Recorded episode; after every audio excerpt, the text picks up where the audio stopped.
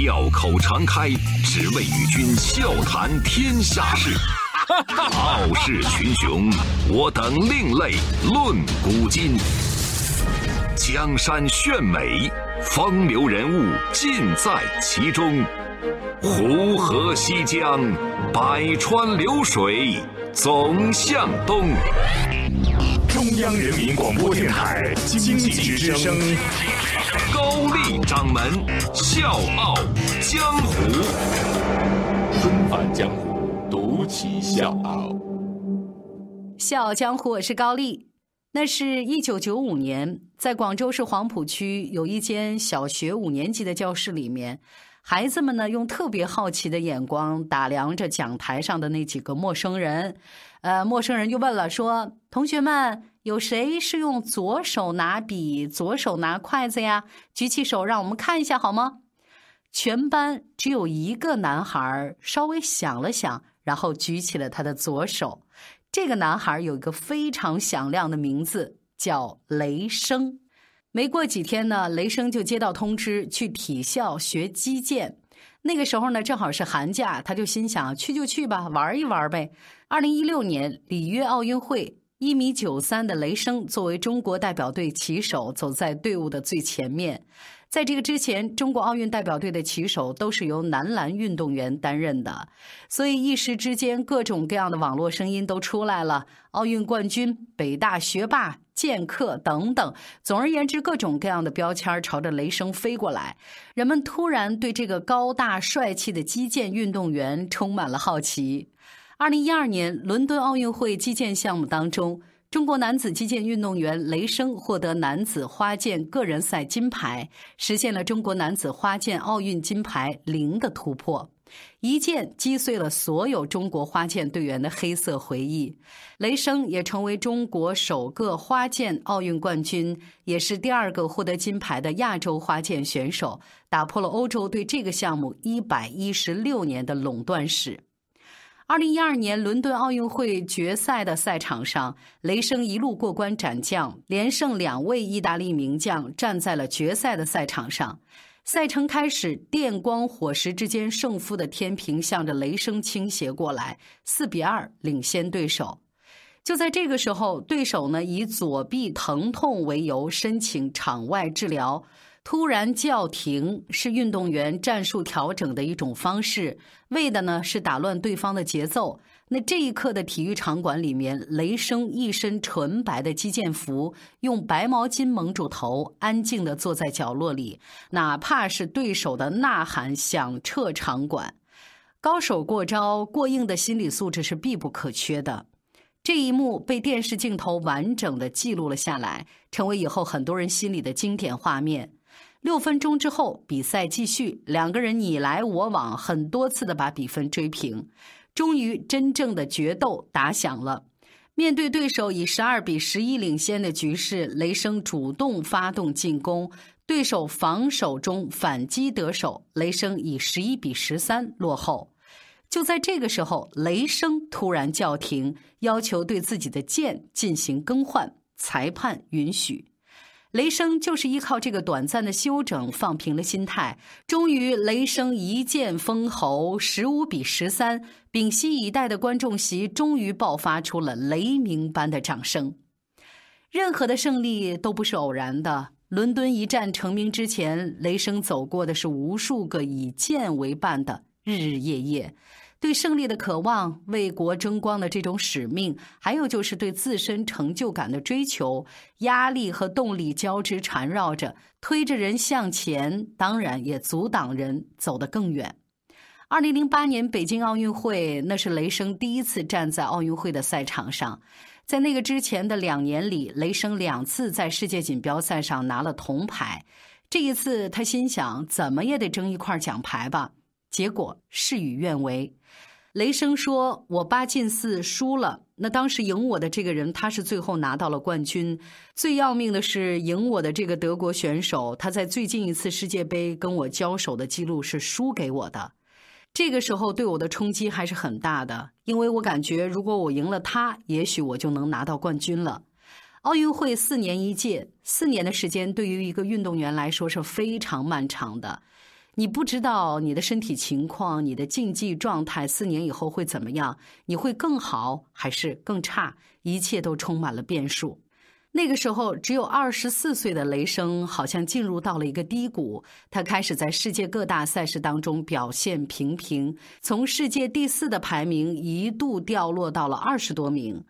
他说：“虽然我一直很热爱这个运动，但是你特别想达到一个目标没有实现的时候，内心真的是很痛苦的，所以就想离开一段时间吧。”二零零九年，雷声进入北京大学学习，成为新闻与传播学院广告学专业的一名新生。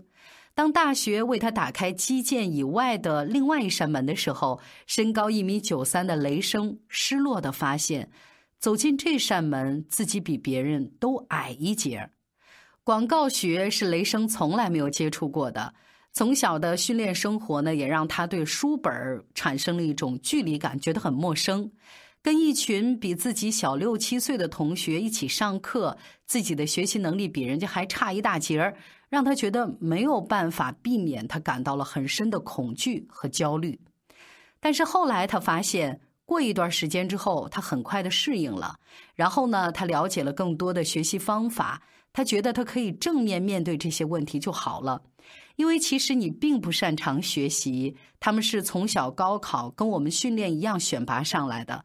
而我呢，平时一直都是训练，所以学习上呢，我没有必要像运动场一样去争第一。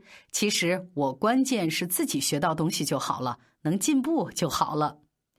心态转变之后，雷声积极的向同学们请教学习方法，比如我怎么听课，我怎么备课，怎么准备考试等等。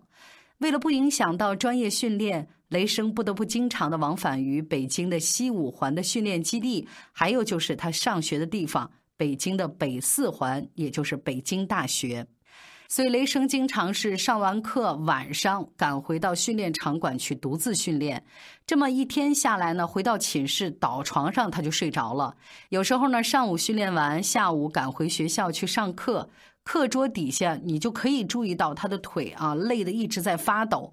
这样的日子，他一过就是好几年，一直到毕业，雷声从来没有挂过科。其实每个领域都有非常优秀的人，你自己内心对自身的认可，比外界对你的认可更加的重要。除了心态的转变，雷声在学习过程当中还收获了分析问题的思维方法，比如说搭建框架。条理分明，而且在潜移默化当中把它运用到了赛场上。自己的优势是什么？怎么通过自己的优势战胜对手？对手什么优势？我怎么抑制他的优势发展，不让他优势发挥？他的弱点是什么？我就要去攻击他的弱点。这就跟打仗一样的，有一些策略的。二零一零年，一边上课一边训练的雷声重返赛场，一度拿到了世界排名第一的好成绩。二零一二年，雷声终于如愿的拿到了他梦寐以求的奥运金牌。在北大的日子里，雷声就像潜心修行的剑客，远离江湖，但是对击剑他有了更深的领悟。他努力追求的并不是那个一纸文凭，而是知识本身。学习不那么在意输赢，学会更加关注自身的成长。伦敦一战之后，鲜花和掌声并没有让这个温和低调的大男孩迷失自我。雷声回到校园里面继续完成学业，紧接着跟青梅竹马的女朋友结婚生子。天津全运会之后，雷声选择退役，转型成为中国男子花剑队的一名教练员。雷声说。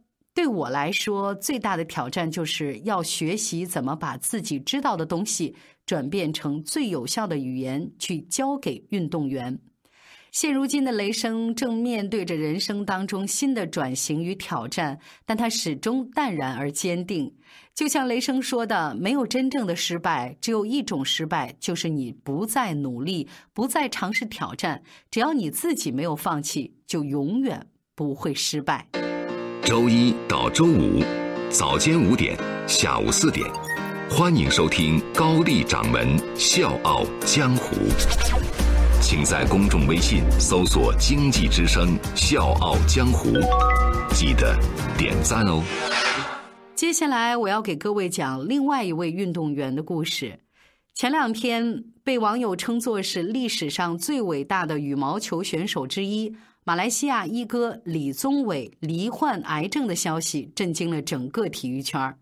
九月二十二号，马来西亚羽毛球协会表示，李宗伟被证实罹患早期鼻癌，目前正在中国台湾接受治疗。其实两个月以前，李宗伟因为得了呼吸系统的疾病。退出了南京世锦赛和印尼亚运会两个重要赛事，就在球迷们都期待李宗伟早点回到赛场上的时候，却得到了他患癌的消息。二十三号，李宗伟第一次通过媒体报平安，说：“我很好，谢谢大家关心，等我，我会回来。”同时呢，还配了一张照片，只是照片里的李宗伟比原来瘦了一大圈儿。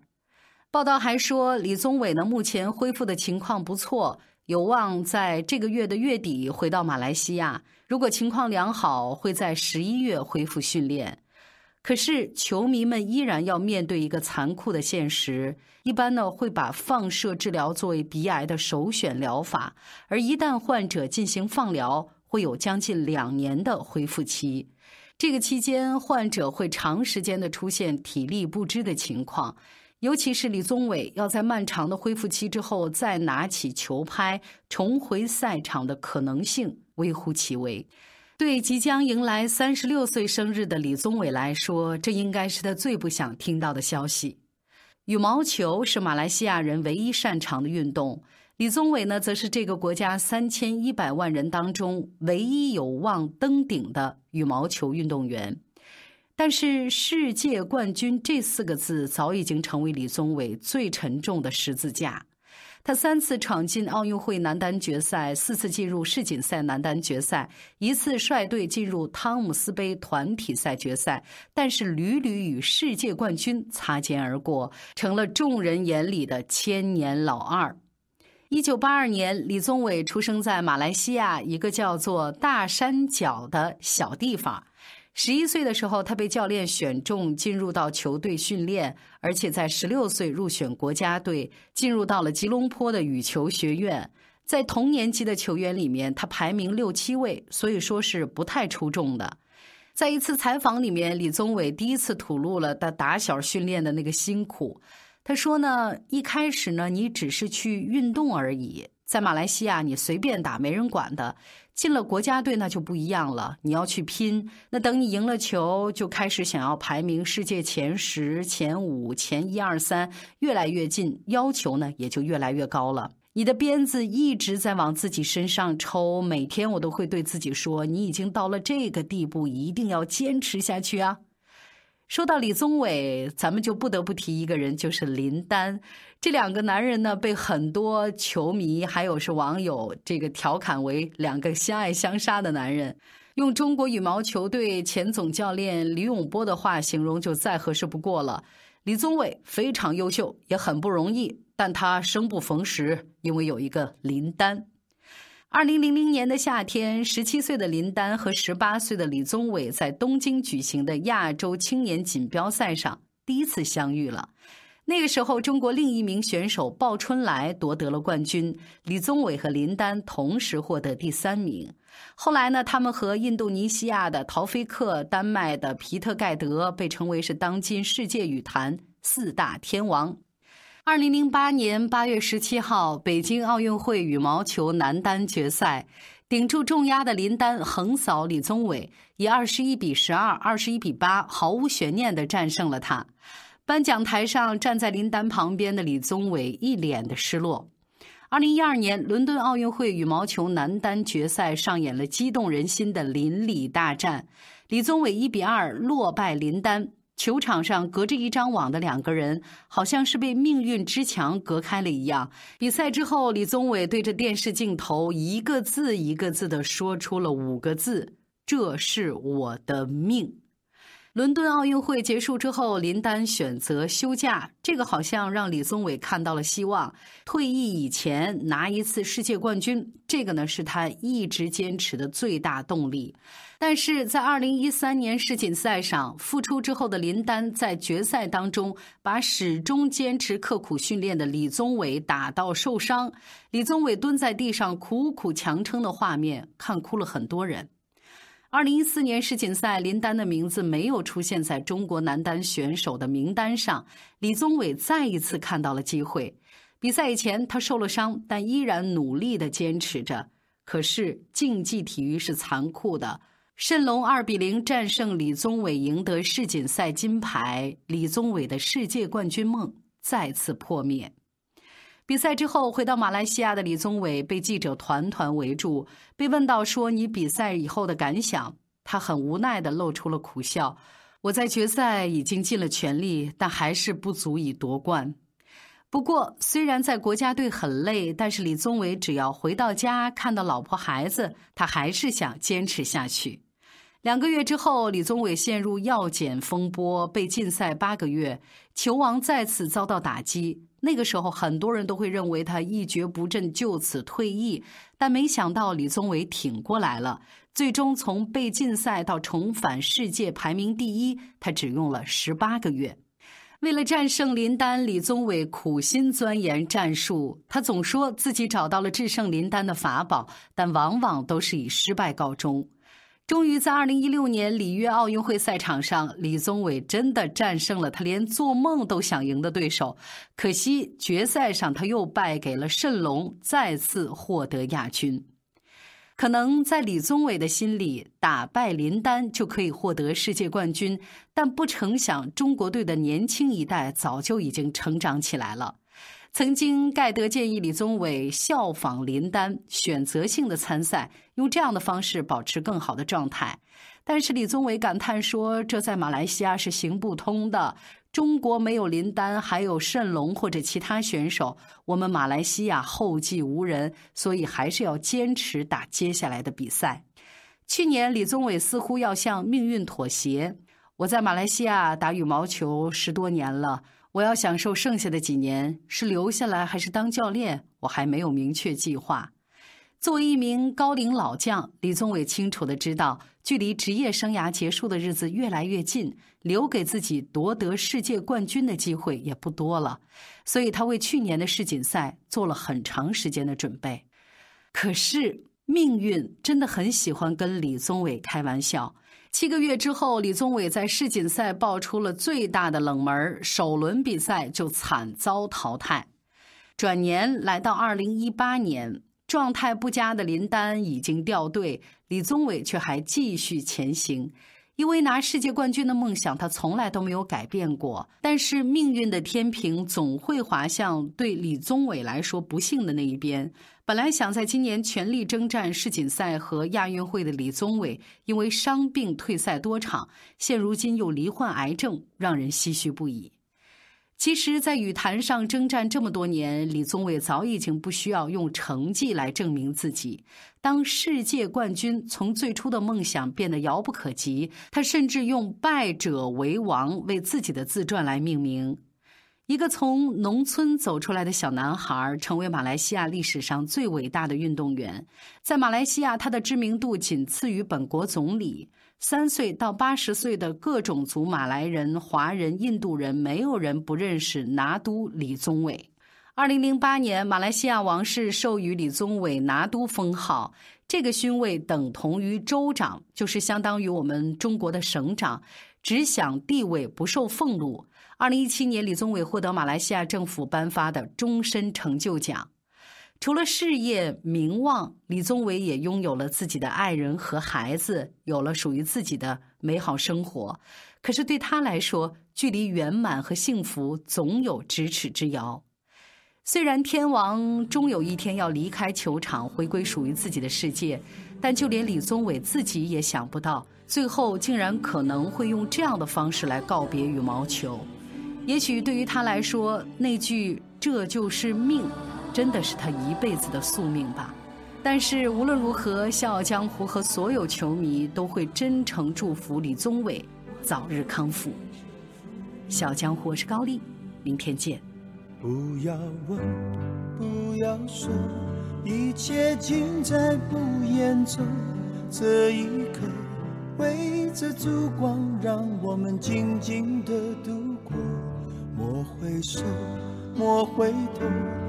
当我唱起这首歌，怕只怕泪水轻轻的滑落。愿心中永远留着我的笑容，伴你走过每一个春夏秋冬。继续愁，继续忧，人生难免苦与痛，失去过才能真正懂得去珍惜和拥有。情难舍，人难留。今朝一别各西东，冷和热，点点滴滴在心头。愿心中永远留着我的笑容，伴你走过春夏秋冬。伤离别，离别虽然在眼前。说再见，再见不会太遥远。若有有缘，就能期待明天，你和我重逢在灿烂的季节。